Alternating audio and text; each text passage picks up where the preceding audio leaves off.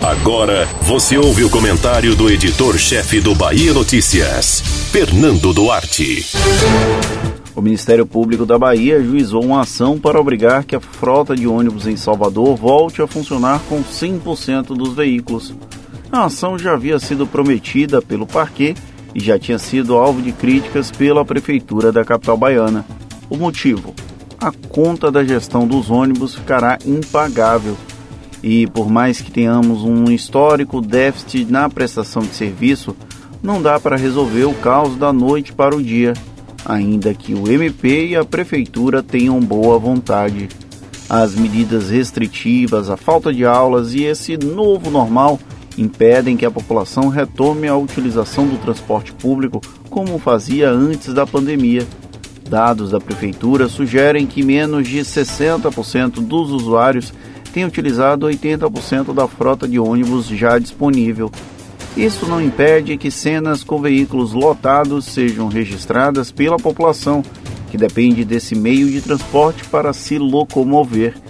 É preciso chegar a um meio termo, e o aumento da tensão com a ação movida pelo MP não parece ajudar muito a chegar a um entendimento.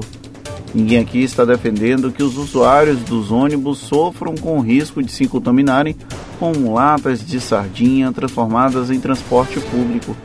A concessão foi a modalidade escolhida pela gestão municipal para administrar o sistema rodoviário e fiscalizar o cumprimento dela é também papel da Câmara de Vereadores.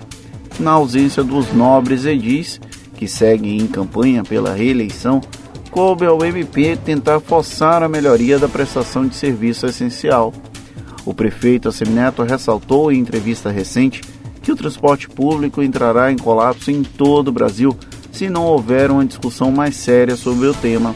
O Congresso Nacional, que poderia pautar o assunto, segue silente. Autoridades federais, estaduais e municipais se calam. E o povo que lute para não sofrer com as consequências desses problemas históricos. Rico só pega ônibus e metrô no estrangeiro, então aqui não há sinal de que algo pode melhorar no curto prazo. A ação do MP talvez tenha papel educativo, mas também pode ser punitivo, já que a passagem pode aumentar para R$ 5,00, segundo a Semineto. No final, não deixa de ser uma ameaça para que se busque o um consenso em torno da má prestação do serviço de transporte.